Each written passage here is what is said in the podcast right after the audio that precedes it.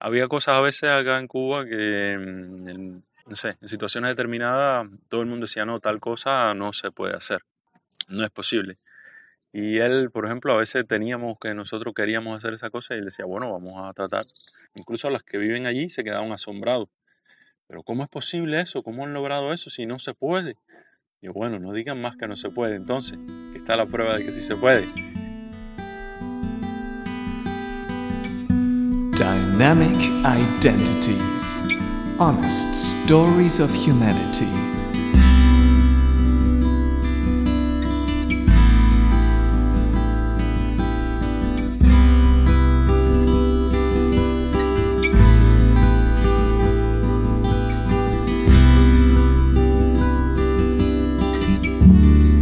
¿Puedes em, empezar introduciéndote con todas las informaciones o aspectos que te resultan importantes si alguien quiere conocerte en ese momento?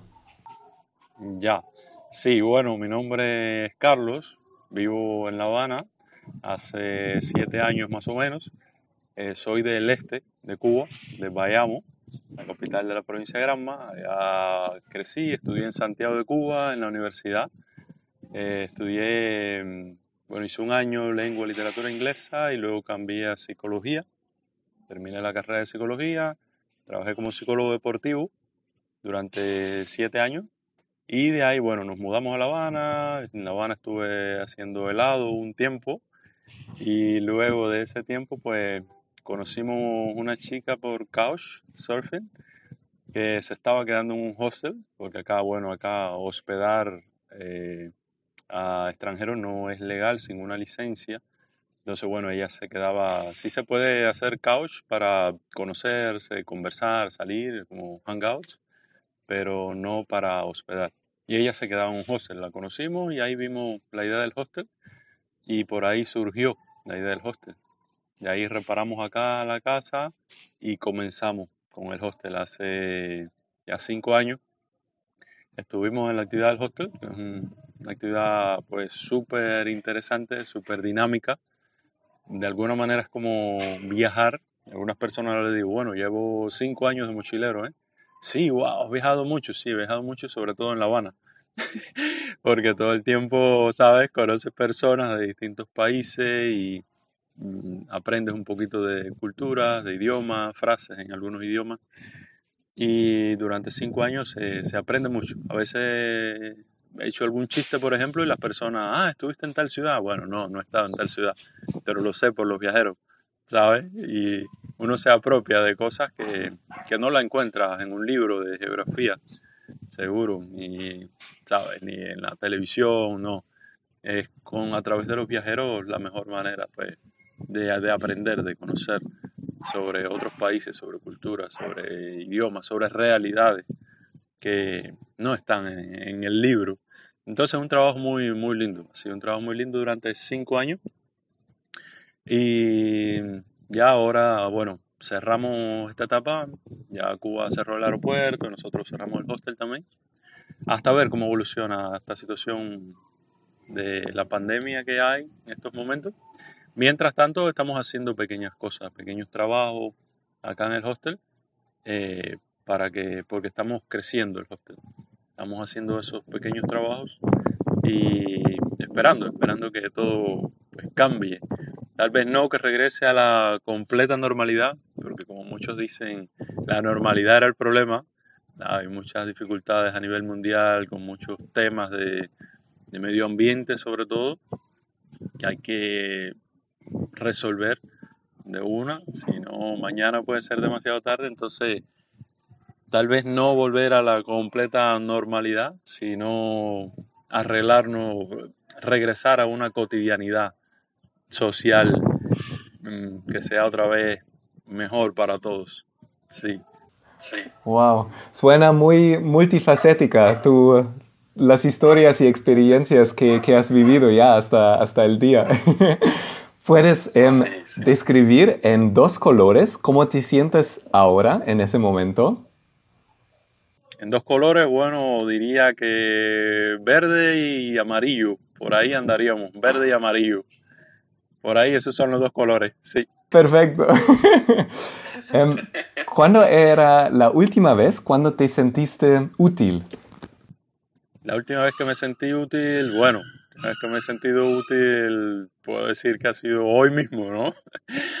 Hoy mismo, sí, al levantarme y estar en el baño y presto para asearme y todo y escuchar papá y bueno y tendré que dejar el baño y, ir a sacar al niño pequeño que tiene un año de la cuna porque se despertó no entonces bueno esa es la última vez muy reciente una vez es hoy mismo y es por del punto de vista familiar.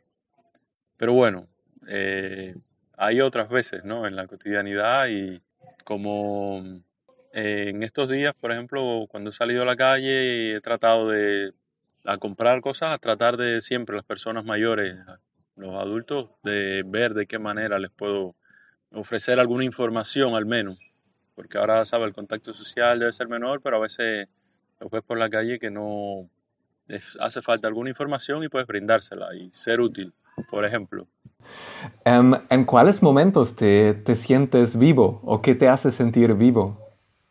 Bueno, me siento vivo día a día y me hace sentir más vivo pues el amor y la música. El amor a la familia, el amor a la naturaleza, el amor al trabajo que haces, cuidar de las personas y sentirte bien con ellas, tanto con la familia como con las personas con las que trabajas como cuando sales y puedes ayudar a cualquier persona que lo necesite. Y la música, la música, la música cuando el sentirte vivo por cualquier razón no está al nivel más óptimo, pues ahí buscar, buscar la música, escuchar un poco de, música. Sobre todo ahora he estado escuchando una mm, colección de los Putumayos, no sé si conoces, tienen buenas selecciones musicales del mundo. Y mi amigo que vive en Eslovenia me hizo una recopilación y me lo me mandó. Y ahí he estado escuchando, escuchando música de diferentes partes del mundo. Y ayuda mucho, ayuda mucho a sentirse vivo, escuchar buena música. Porque bueno, acá ahora hay mucha, mucha, mucha música chatarra también. Personas escuchan demasiado reggaetón y trap y no, eso realmente no, no alimenta, ¿sabes? Eso mata. Pero sí, escuchando buena música también me, me hace sentir vivo, claro. En, en todo ello, um, ¿hay alguien o algo que te inspira en ser vivo? Algo, alguien, sí, sí. Nuevamente, tanto la familia como los amigos. Tanto la familia como los amigos, los buenos ejemplos de cualquier persona, pues me, me inspiran y sobre, es decir, alguien que, que ya no está, que me, que me, inspira, siempre me inspira, es pues José Martí, nuestro héroe nacional, y fue un hombre excelente, excelente. Y me inspira, me inspira cuando he leído mucho sobre él y pasó muchas cosas difíciles, por ejemplo, y siempre fue un hombre muy positivo. Siempre fue un hombre muy positivo y muy humilde. Y para mí eso es un gran ejemplo de, inspiración. Wow. ¿En, en, cuáles momentos te sientes muy Carlos? Muy Carlos. bueno, cuando tengo pues más eh, actividad que hacer, ¿sabes? Cuando estoy trabajando. Cuando estoy trabajando y hay algo nuevo, algo que me motiva, algo que estoy aprendiendo, o algo en lo que me estoy desempeñando, o cuando tengo, por ejemplo, acá vienen los viajeros y hay que quieren saber algo y quieren aprender dónde ir a comer o dónde ir a bailar o cualquier cosa así, pues les explico lo más que puedo. Y si tienen algún problema también, y por ejemplo la mochila que no llegó, con el Canadá, por ejemplo, pasa con relativa frecuencia, y hay que llamar y hacer gestiones, eso me, me gusta encargarme de eso, ¿sabes? Es como algo en lo que puedes ayudar a las personas y ellos no, los viajeros no tienen toda la manera de hacerlo acá, se complica por el internet, sobre todo. Y pues ahí, ahí me gusta, ante situaciones así, situaciones un poco de, de resolver, de un poco reto, pues me gusta eso, me gusta el contacto directo con la naturaleza. El contacto directo con la naturaleza ya sea el mar o la montaña, ambos me, me llenan de, oxígeno completamente, sí. Sí, sí, sí, sí, sí, sí. ¿existe algo que te impide hacer Carlos? Algo que me impide, eh, tal vez ese algo sea yo mismo en ocasiones, ¿no? Pienso. Pienso que ese algo sea yo mismo, que en alguna ocasión, por algún motivo, no sé, no tenga, no encuentre toda la motivación para determinada cosa, ni toda la alegría en algún momento para alguna determinada actividad, y tal vez ahí me, me frene un poco y me limite, me autolimite un poco, y bueno, hasta que doy un poco de taller al asunto, a veces conscientemente, a veces inconscientemente, puede pasar unas horas, un par de días, hasta que reencuentre el rumbo o la manera de, de volver a acercarlo nuevamente. Pero sí, pienso que sobre todo yo mismo es el límite ocasional que encuentre, sí. ¿Conoces las herramientas para cambiar eso? Sí, sí, sí, sí, sí. Eh, primero, tomar conciencia del, del asunto, de qué es lo que está sucediendo.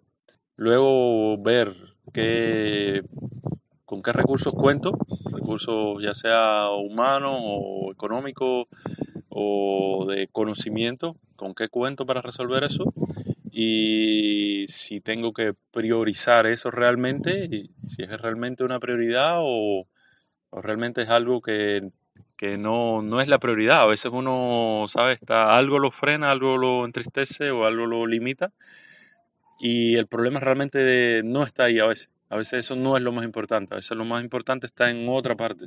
Entonces a veces hay que ir un poco por otro camino a enfocarse en otra cosa sin perder esto de vista para luego poder resolver esto. A veces puede ser así.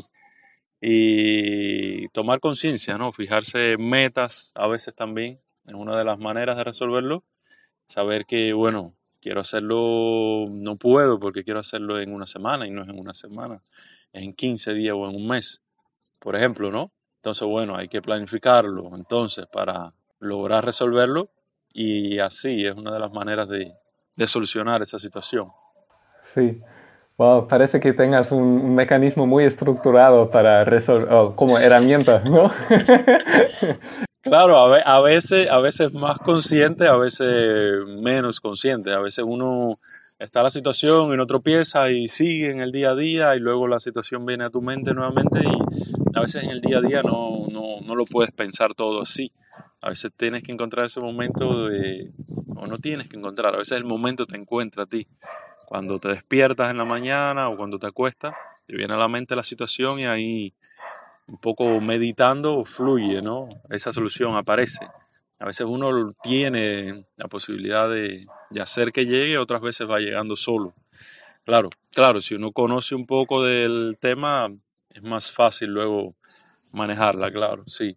¿Qué dirías que es eh, el aspecto más divertido en ser Carlos? El aspecto más divertido, bueno, el más divertido pienso que es el sentido del humor, diría yo. El sentido del humor, de encontrar frases o, no sé, la manera de, de bromear con las personas un poco, por ahí está lo más divertido. Que es lo más divertido, pero no quiere decir, que sea pura diversión. Muchas veces soy como bastante tranquilo y, ¿sabes? Converso todo muy tranquilo, normal, no hay... Pero sí, si hay pues la oportunidad del chiste, de la broma, pues ahí llega, ahí llega y eso sí, sí, puede ser divertido, sí. Sí, sí, sí, sí. Genial. ¿Hay, ¿Hay algo desafiante en ser Carlos? ¿Algo desafiante? No tengo algo así específico ahora en la mente, un desafío marcado, importante ahí. Siempre hay, siempre hay desafíos, ¿no? Cosas por las que luchar y, y tratar de llegar, alcanzar o algo. Y bueno, ha sido un gran desafío, por ejemplo, ahora en una situación puntual, la extensión del hostel. Ha sido un gran desafío desde el punto de vista constructivo, sobre todo organizativo, pero no es algo, digamos, que sea de mi personalidad, sino de una situación puntual, sí. Que ya, bueno, ya en este caso se ha logrado bastante, estamos en una fase de culminación ya. Wow. Um, ¿cómo, ¿Cómo aprendiste lo que necesitas ahora para ser Carlos? Bueno, hay muchas maneras de aprendizaje. Una de las maneras iniciales, pues, es la educación, la educación de los padres. influye mucho en, luego cómo somos, cómo nos comportamos, cómo actuamos. Y luego la mm, influencia de los amigos. Tengo muy buenos amigos y tengo me llegan muy buena influencia de ellos. Son los mejores amigos, son bastante diferentes todos, pero hay mucho en común, hay mucho en común a la vez. Y aprendo, aprendo mucho de ellos. Por ejemplo, en el asunto desafiante, siempre eh, este amigo, mejor amigo que vive en Eslovenia, que te hablaba, que me mandó la colección de los Putumayos, ha tenido una gran influencia en eso. Había cosas a veces acá en Cuba que, mm, no sé, en situaciones determinadas, todo el mundo decía, no, tal cosa no se puede hacer, no es posible. Y él, por ejemplo, a veces teníamos que nosotros queríamos hacer esa cosa y él decía, bueno, vamos a tratar. pero todo el mundo dice que no se puede. Y decía, pero nosotros no hemos probado, ¿sabes? Y yo, bueno, es verdad que no hemos probado, sí. Y así, eh, en un momento cuando, por ejemplo, no se podía, sí, yo se lo recuerdo y él no recuerda tanto eso, cuando no se podía eh, ir a los callos, los callos no se podían visitar acá hace unos años, los cubanos podían entrar, pero solo al campismo popular. No sé cómo era el mecanismo. De ahí en fuera no se podía entrar porque uno quisiera ya, hace tal vez 10 años o más. Y una vez estuvimos en la casa de mi abuelo que vivía cerca y él dijo, pues vamos a tratar de probar los callos, pero si no se puede ir. Y él me decía, pero nosotros no hemos probado. bueno, pero te están diciendo las personas de aquí que viven aquí que no se puede. Me decía, pero tú no has probado ni yo tampoco. Y bueno, está bien, vamos a probar. Y fuimos, nos dirigimos a las autoridades de, la capital de la provincia, Ciudad de Ávila, y llegamos a una oficina, hablamos con la secretaria, la secretaria llamó al jefe, hablamos con el jefe. ¿Qué quieren? No, nosotros queremos visitar los Cayos. ¿Cuántos días quieren ir? Bueno, quisiéramos ir dos días a conocer. Nosotros somos estudiantes universitarios, queremos ir. Ok, secretaria, hazle un papel a los muchachos para que pasen y visiten los Cayos. Y, ¿sabes? Fue algo, fue un buen aprendizaje para mí, porque es como una verdad, una realidad conocida por las personas. Todo el mundo sabía que no se podía ir y no se podía ir y ya está. Pero para él fue como, bueno, no se puede ir, pero lo dicen las personas. Y quien puede decir si se puede ir o no son nuevamente las personas. Pues vamos a hacerlo. Lo hicimos y funcionó. Nos dieron una autorización y fuimos dos días a Los Cayos y la, cuando se lo contábamos a otras personas, incluso a las que viven allí, se quedaban asombrados. Pero ¿cómo es posible eso? ¿Cómo han logrado eso si no se puede? Y bueno, no digan más que no se puede entonces, que está la prueba de que sí se puede, ¿sabes? Y entonces, así, así se va aprendiendo, ¿no? Con la influencia de los padres, de los amigos y bueno, de la escuela también. Estudiar psicología pues ha brindado también muchas herramientas para la vida cotidiana que, ayudan, ayudan en la comunicación, ayudan en el trato, ayudan en el planteamiento de metas para la realización de proyectos y son muy útiles, ayudan como padre también y son muy útiles para, bueno, llegar a ser las personas que eres y luego, bueno, con el trabajo actual, pues la influencia de los viajeros. Con la influencia de los viajeros, pues te das cuenta que, que hay cosas que no las uno como cubano en este caso, a lo mejor personas de otras nacionalidades les sucede igual cuando personas los visitan, nuevas personas, que te das cuenta que en tu actuar cotidiano hay cosas que puedes hacer diferente y puedes hacer de una mejor manera, porque por cultura, por tradición, se hacen de una forma típica y tal vez no es la mejor. Por ejemplo, en los chistes, los propios chistes, Acá hay distintos tipos de chistes que yo he ido sacando de, mi lista de chistes porque me he dado cuenta que no, no, son los mejores. No son los mejores, ¿sabes? Independientemente que en cualquier parte existe, por ejemplo, el humor negro o cualquier tipo de humor, me he dado cuenta que hay chistes particulares de nuestra cultura que no ayudan mucho, no ayudan mucho a distintos tipos de personas y lo he ido sacando. Entonces, uno se va nutriendo, ¿no? Uno se va nutriendo en el, con todo lo que le llega y si está pues abierto a aprender, constantemente puede ir aprendiendo y logrando ser mejor persona, ¿no? Que es lo que al final puede hacer un mundo mejor.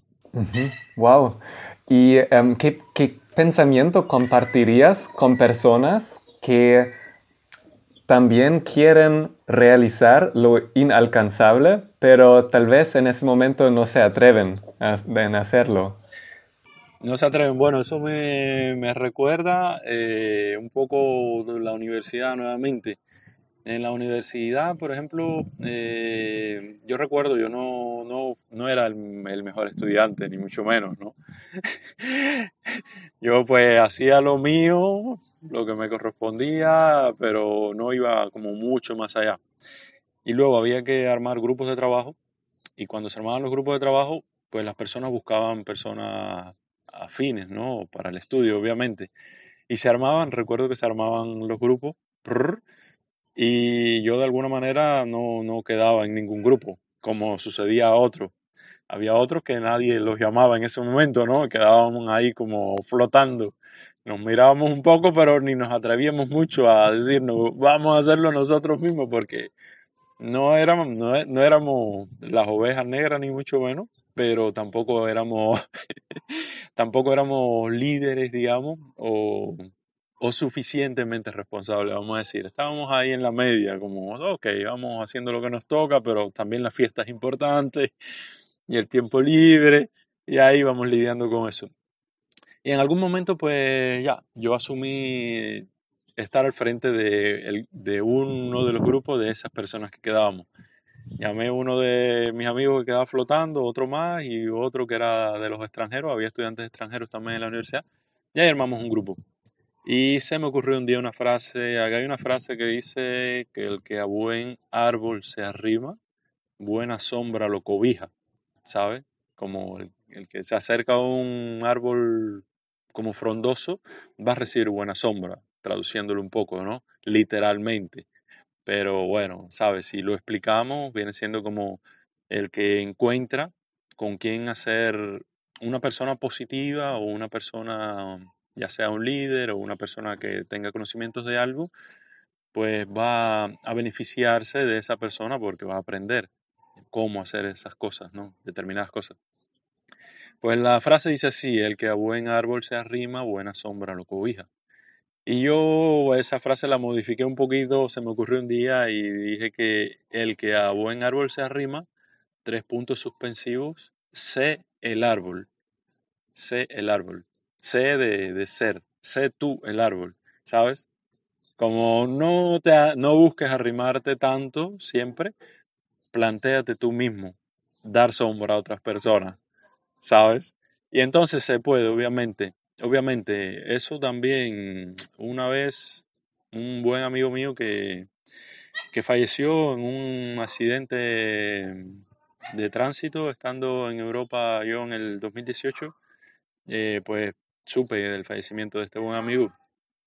Y una vez teníamos que, estaban pidiendo profesores, no profesores, estábamos estudiando psicología y había que ir a darle clases a trabajadores sociales venezolanos en Santiago de Cuba.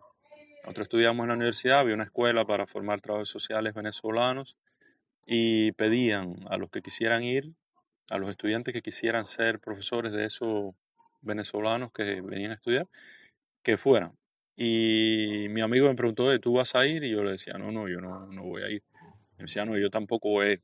Pero luego yo concienticé que yo no quería ir porque yo tenía miedo escénico. En ese momento tenía miedo escénico de enfrentarme a estudiantes, de dar clases.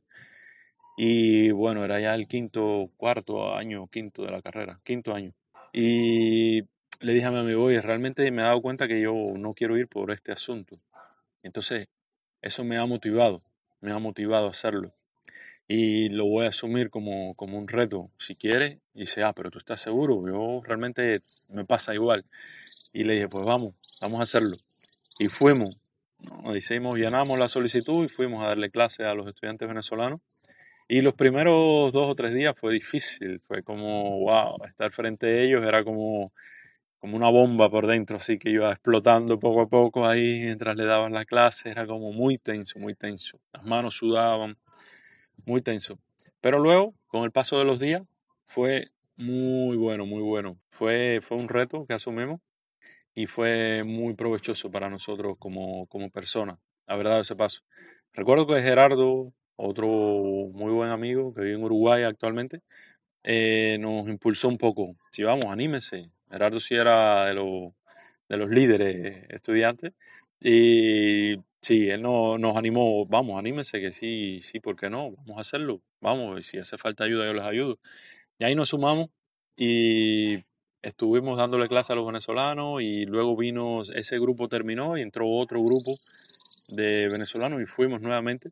Y fue una experiencia muy enriquecedora. Entonces, bueno, a las personas que no se atrevan a hacer cualquier cosa, pues que lo asuman como un reto y que confíen en que sí se puede. Hay una frase que dice algo así como que los seres humanos nos afecta más pensar en una situación determinada que aún no ha llegado que atravesar por esa situación, ¿sabes? Si pensamos en algo que en el futuro va a venir, no sé, el año que viene voy a cambiar de escuela o voy a empezar a trabajar, ¿cómo será?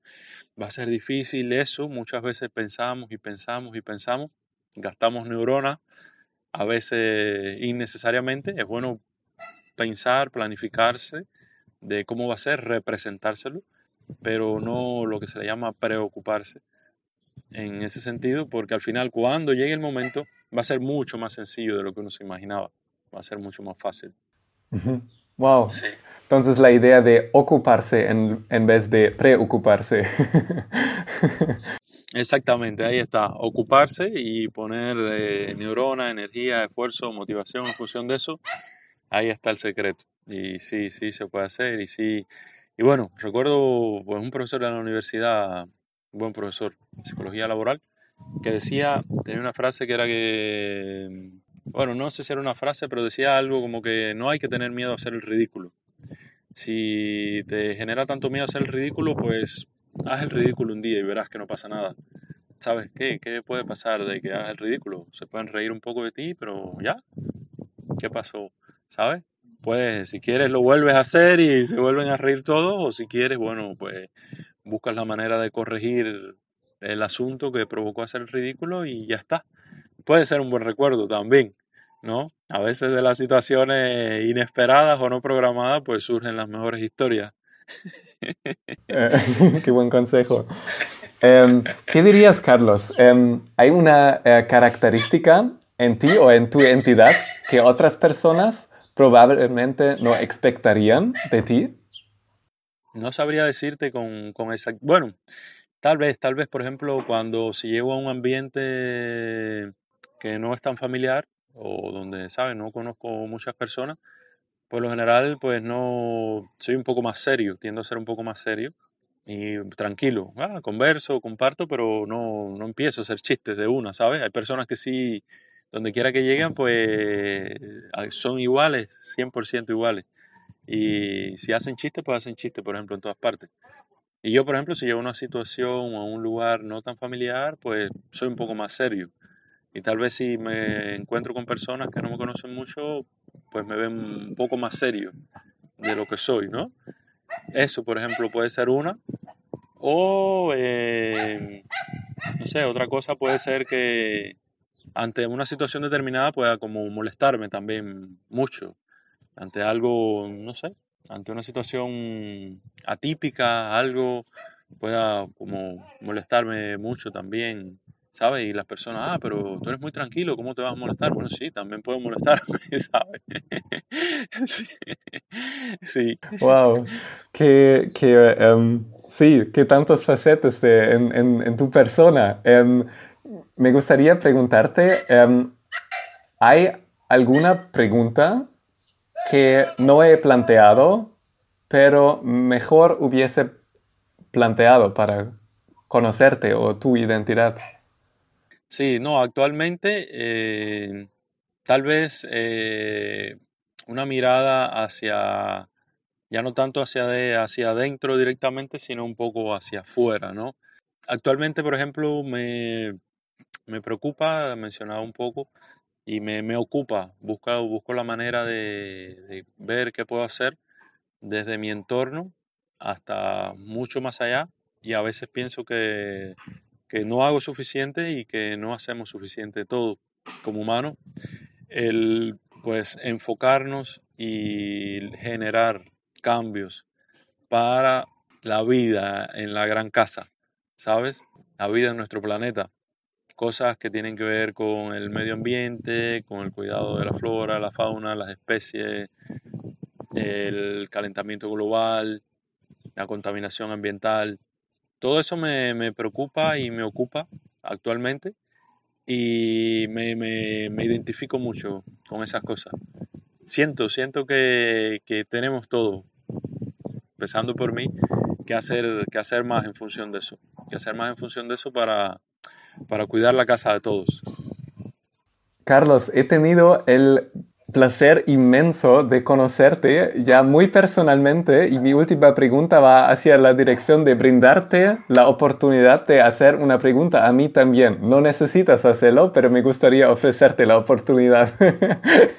ok, gracias Topper. Para mí, para mí ha sido un placer también, ha sido un placer también y bueno, una alegría, una motivación tener la oportunidad de esta entrevista a través de decir eh, nuestra amiga Inca eh, sí, estaba curioso, ¿no? Bueno, ¿qué, ¿qué, pasa? ¿Qué sucede con el proyecto? Y ha sido, ha sido muy interesante. Eh, bueno, la pregunta sería, si, ¿qué te conllevó a esta idea? ¿De dónde surge la idea de hacer el proyecto? Em, una pregunta muy importante. Pienso que su respuesta tiene varias raíces. una raíz se encuentra en un deseo muy profundo dentro de mí de que, bueno, para mí la vida es demasiado corta para, para vivirla y perder todos esos conocimientos y encuentros reales y muy honestos, muy, muy puras, muy puros. Y em, vivir la vida sin eso, si funciona, si la única cosa para realizar eso es preguntar. Porque yo siento que muchas veces personas o nosotros todos nos encontramos con una em, superficialidad muy entrenada, como muy exijada de, la mayoría de las personas o de, de las redes sociales, que nos exige una superficialidad y esconder lo que realmente somos. Pero para mí la riqueza de la vida está dentro de eso.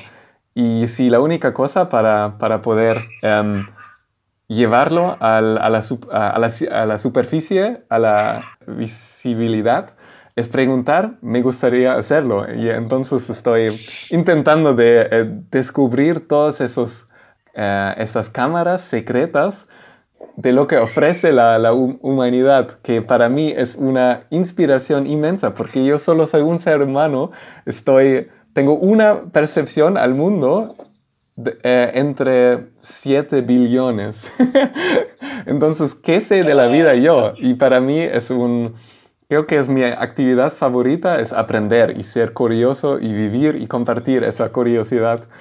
Y eso, eso me llena, esos encuentros como, como acabamos de, tener nosotros, conocer a, a, Carlos y a tu mundo, a tu perspectiva hacia el mundo, para mí es tan llenador que, que hoy cuando me, me, voy a acostar a dormir, voy a ser muy agradecido por, por, por, ese encuentro. Y para mí eso es la vida, entonces creo que eso es, es una raíz y la otra raíz del proyecto es, me pregunto cómo aprendemos eh, los seres humanos, vamos a una escuela o a un colegio para aprender eh, de personas que estudiaron para ser profesores, em, como un profesor de biología, pero no aprendemos de un biólogo que habla con las ranas todo el día o con los pájaros. Y entonces, ¿por qué no, no, preguntamos a esas personas? Los profesores van a ser muy inspiradoras eh, también para otras cosas, tal vez, pero ¿por qué no planteamos preguntas que realmente tocan a esa persona, que realmente van hacia la dirección de la identidad pura de esa persona y no de su, em, su etiqueta social que se llama profesor? Y, sí, sí, sí, sí, gracias. Sí, y por eso creo que me... Em, por eso surge una un deseo tan fuerte de conocer las historias reales que, que ofrece el, el, mundo. Sí. Gracias, gracias, Topper. Sí, sí, sí, bien interesante. Así, así eh, es una gran realidad. Acá me gustaría en algún momento de poder que los viajeros, no sé, habría que organizarlo acá con las escuelas, de vez en cuando llevar algún viajero de algún país a una escuela de niños que dan clases de geografía para que los niños interactúen un poco con esa persona y le hagan algunas preguntas. Y seguro van a recordar mucho más, ¿sabes? Cuando conocen una persona que vive en ese país, que le contó un par de cosas de cómo son los árboles en esta época y cómo es el río y sabe las frutas, cuáles, cuáles frutas tienen. Lo van porque yo mismo he aprendido mucho más de geografía en estos cinco años del hostel que en toda mi etapa estudiantil que, ¿sabes? Somos una isla y la geografía, no sé, no le damos el valor que realmente merece, por ejemplo, ¿no? Y lo vemos de una manera más fría. Y no la geografía, pues bueno, obviamente incluye las personas. Y las personas, pues, son las que pueden enriquecer, ¿no? Todo este conocimiento, claro.